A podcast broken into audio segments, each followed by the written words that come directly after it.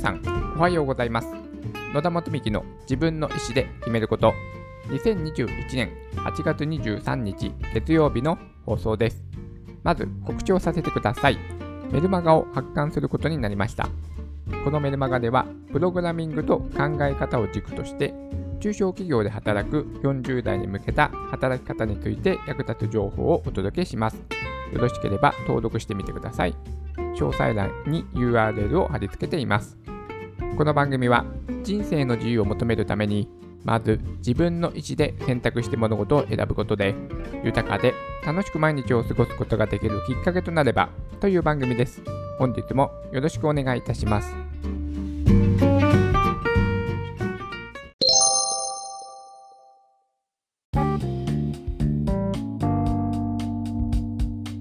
今日は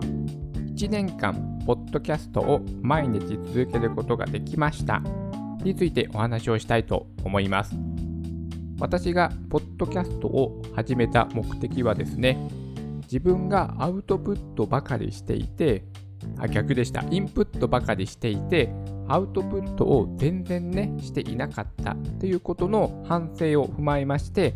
もっとね、インプットした量の、ま、3倍ぐらいはね、アウトプットをする時間を設けないと、インプットするばかりで、なんでしょうね、分かった気になっていた、自己満足だけで終わっていたなということをね、気づきまして、もっとね、自分の手、えーと、得た知識をアウトプットすることによって、自分の中でもしっかりと腹落ちさせようということの、まあ、練習という意味も含めて、このね、ポッドキャストを始めました。あとは私ね、話すことがまあ苦手なんですよね。人前で話すもね、すごく苦手だったんですけども、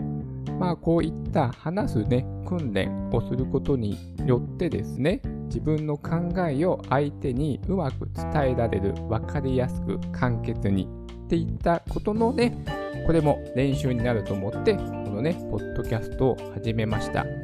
やはり自分がインプットした本を読んだりとかしたね、得た知識を相手に分かりやすく話せる、説明できるようになるためには、自分自身がしっかりとそれを理解していないとね、うまくやっぱり話せないんですよ。で、人に話すことによって、人はね、そのことについて質問をしてくるじゃないですか。どうしてそういう風になるの？とかね。でその質問に答えていくことによってさらに自分の中でその知識が腹落ちしていく。あそういうことだったのか？もしれないといった感じでですね。すごくね知識が深まっていくのでやはりアウトプット。これがねすごく大事だなんだとねいうふうに、えーと、このね1年間続けてみて感じました。そしてなぜねこの音声メディアを私はそのアウトプットの場に選んだのか。と言いますと、私はまあ何度もね、このポッドキャストでもお話をしておりますが、ラジオがね、好きなんですよ、私。J-Wave さんがね、もうずっと聴いているヘビーユーザーで、本当にね、ラジオが好きで好きで、いつかね、自分もね、なんでしょうね、ラジオパーソナリティになれたらね、素敵だなって思ってはいたのですが、今ではですね、このように、ポッドキャスト、ね、インターネットを通じて、まあ、ラジオパーソナリティっぽいことがね、もう自分個人でできてしまうね、便利な世の中でありますから、ね、じゃあね、やろうと思えばもうすぐできるじゃん。といったことでね、まあ、やってみたっていうのもね、あります。まあ、いろいろね、自分なりに目的を持って、ポッドキャストをね、始めようと思ったのが、ちょうどね、1年前のことになります。そして始めるときに私はね、ある一つのことを決めたんです。1年間は毎日投稿を続けてみようと。はい。1年間ね、やり遂げてみようと思ってこのポッドキャストを始めて、そして今回で366回目のね、収録をしております。ということは、365日毎日投稿を、まあ、できることができたんですね。そのね、まあ、節目として今日はね、このポッドキャストの収録をね、しております。まあね、その話し方の練習、これはね、すごくね、良かったです。よく、なんでしょうね、こう話し方のセミナーとか、まあいろいろね、あるじゃないですか。で、その時に、まあね、よく共通して言われるのが、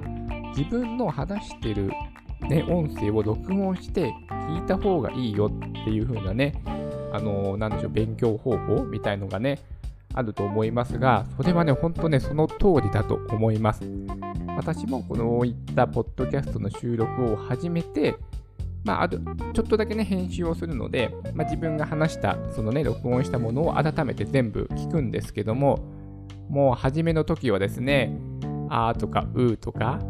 こういった声がすごく多くて、あ、自分の話し方ってこんなに聞きづらいんだっていったことをですね、もう愕然としたね、えー、ことをね、覚えております。まあ、今でも、えーとか今さっき言いましたけども、っていうのをね、やっぱり言ってしまうのですが、まあ、初めに比べたら、だいぶね、改善されたかと思います。うん。やっぱりね、こうやって毎日毎日ね、話すときに、やっぱり意識をするようにしてるので、だんだんと、まあね、えー、そういったことを言わないようにはなってはきてるので、もっとね、今後ね、続けていけば、まあ、うまくね、もうちょっと話せるようになるのかなっていうふうに思ったり、このね、今話している内容、特に私、原稿をね、事前に作っているっていうことはしてません。もうフリートークでいつも収録をしております。まあ、こういったこともですね、えっと、話し方の練習にもなると思ってます。自分の中で話しながらね、頭の中で論理立てて、まあ、分かりやすいように、かつ簡潔に話すように心がけて、ぶっつけ本番といいますかね、フリートークで話しています。やっぱね、社会人とか、まあね、仕事の時とかで、自分のね、考えを言う場面ってね、まあ会議とかもありますし、急にね、自分のね、考えを言われて、あ聞聞かれて話さないといけない場面があったりとかっていった時に、瞬時にね、こういったことに対応できるっていうね、スキルも養いますし、まあ、今ではですね、急になんか10分間今からスピーチしてって言われても、まあ、それなりに話せる自信、自信はね、はい、自信はつきました。まあ、それができるかできないかは、ちょっと置いといて、まあ、自信はね、すごくつきました。やっぱりね、1年間前に続けてきたことによって、その今までね、本当に人前で話すのがね、本当に苦手だったんですよ。人前で話せなかったです。もう全然緊張しちゃって。でも今では全くストレスはなくね、人前で話すことはできているようになりましたので、だいぶね、ここら辺は成長したかなというふうには自分自身はね、思っております。またですね、まあ、365日毎日このように収録をしなければいけないので、まあ、いわゆるネタですよね。ネタに困る。ということで、まあ、もともとね、私、その、なんでしょう、知的好奇心の欲求が高い方なので、いろいろとアンテナを立てるのがね、あ立てて情報を収集している方かなとは思ってはいたのですが、やっぱりですね、ネタに困るときはね、まあ、幾度もありました。なので、まあ、いろいろね、なんでしょうね、自分が興味関心のあること以外にもね、ちょっとね、注意を向けてみたりとかして、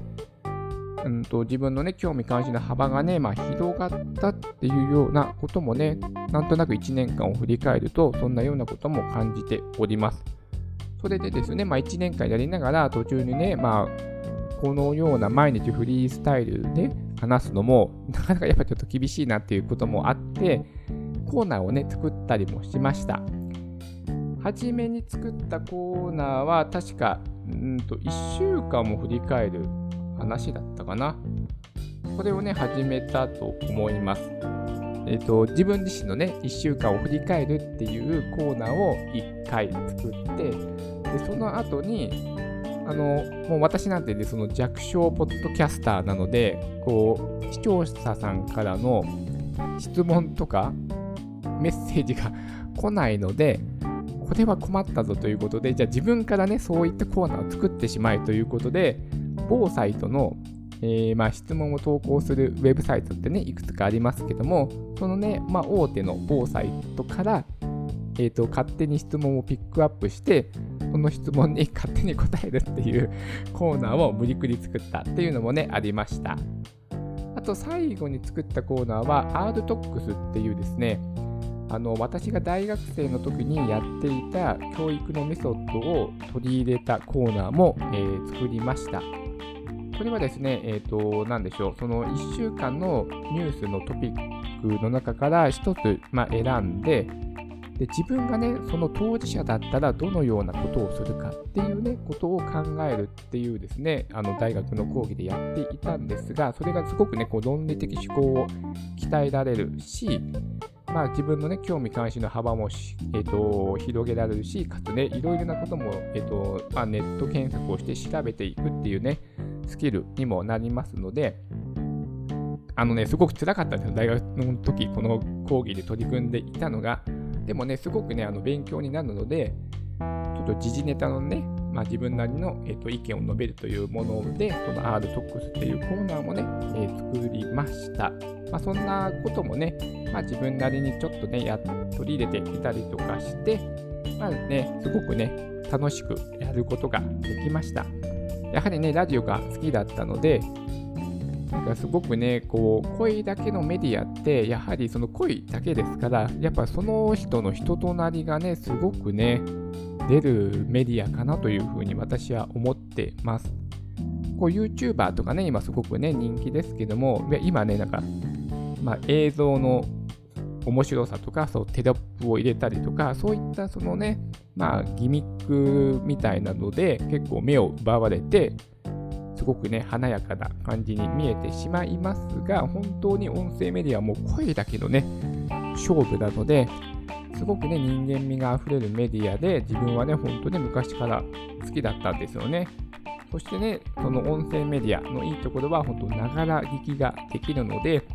何かしながら、ね、こういった音声を聞くことができる。まあ、私だったら家でパソコンの作業をしながらラジオを聴くっていうのはね、もう定番でした。あと、車の中もね、私はずっとラジオです。ね、車の中ってまあ音楽を聴くのが定番かとは思いますが、私はずっとラジオをね、聴いていました。本当ね、ラジオってね、こう、何かと何かを一緒にすることができるっていうね、すごくね、生活に密着しているメディアかなと思ってます。まあ私もね、今は、えっ、ー、と、 Voicy っていうものをよくね、聞いてます。通学のね、途中にこれを聞きながら、まあね、歩いたりして通勤して、で、まあ、かつで情報収集しているっていうような感じで、今はね、あのインターネットでもね、ラジオが聴ける時代ですから、まあ、スマートフォンあればね、いろいろな情報に触れられるかなっていうのも、まあ、素敵な音声メディアの特徴かなというふうに思ってます。はい。まあ、なんだかんだ言ってですね、1年間自分に、えー、初めね、掲げた1年間毎日配信するというね、目標を達成することができたこと自体もですね、私の、まあ、自信にもなってます。はい。やっぱり何かをね、やり遂げる。うん。これはね、やっぱすごくね、自分自身の肯定感をね、高めるものになると思います。これはね、その、大小関係ないと思います。何でもそうだと思います。毎日ね、まあ、5分、10分、英語の勉強をするとか、毎日、えー、まあ、筋トレをするとか、ストレッチをするとか、まあ、私みたいに何でしょう、瞑想をするとか、まあ、いろいろね、あるかと思いますが、それをね、やり遂げるっていうのは自分自身のね、肯定感を高める自信になりますので、私はね、今回は、えー、このポッドキャストを365日1年間続けるっていう目標を達成したので、ちょっとね、ここで一区切りをね、つけたいなと思いまして、今日はね、まあ、そのね、えー、お話をする回とさせていただきました。はい。今後はですね、えー、まあ、目標をね、達成したので、えーと、これからはね、不定期に配信をしていこうかなと思います。まあ、このね、音声メディア、あのラジオから始まったもので、あ私の中ではもので、すごくね、話すこと、話を聞くこと、すごくね、私は大好きなので、このね、音声配信のポッドキャストは今後も続けていきたいとは思っているのですが、ここでね、一旦区切りをつけて、今後はね、えーと不定期の配信とさせていただきます。今までですね、こんな弱小のポッドキャストをね、聞いてくれている方がいらして、とてもね、嬉しく思っております。私のポッドキャストは、なぜかですね、海外の方がね、半分ぐらい聞いてくれているんですよね。どうやってね、聞いているのかちょっと不思議なんですけども、まあなんかね、こんな個人の配信が、まあ、世界の人たちにも聞かれているなんてね、まあ、すごい時代だなと思いつつ、私ね、本当に SNS ってものがね、苦手だったんですよ。まあ、昔からあるブログとか、その後の Twitter、Facebook、まあ今で言うと YouTube なんかね、ほんと様々なメディアが立ち上がっておりまして、で、私もまあそのね、流れに乗って、やっぱそういう SNS でね、自分の情報をね、発信した方がいいんだ、そういう時代なんだと思って取り組んでみたのですが、全く SNS ってね、私継続できなかったんですよ。で、今回、ポッドキャスト、まあ、この音声メディアですよね、を始めるにあたって、またね、すぐね、できなくなっちゃうのかななんて思っていたんですが、なんとね、365日1年間続いた。私にとってはね、もう快挙です、これは。はい。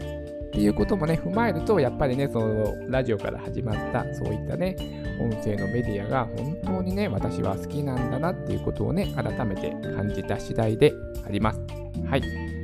まあ一応ね、今日はここで一区切りをつけるてあつけるということの、まあ、収録をさせていただきました。はい。皆さんね、えっ、ー、と、聞いていただいて、とてもね、感謝しております。ありがとうございます。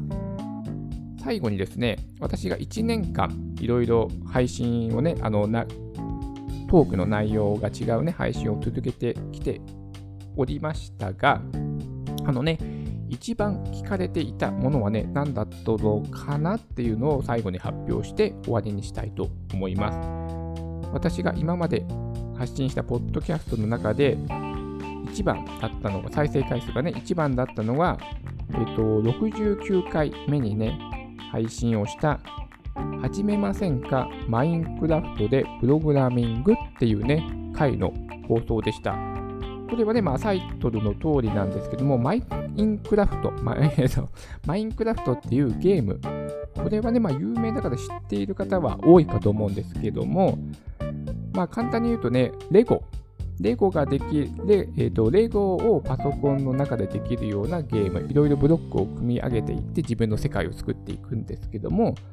そのマインクラフトっていうゲームを使ってプログラミングもね、できることができるんですよ。このマインクラフトっていうゲームを作った会社がマイン、マインクラフトじゃないや、マイクロソフトにね、あの有名なマイクロソフトに買収をされまして、でその後ね、マイン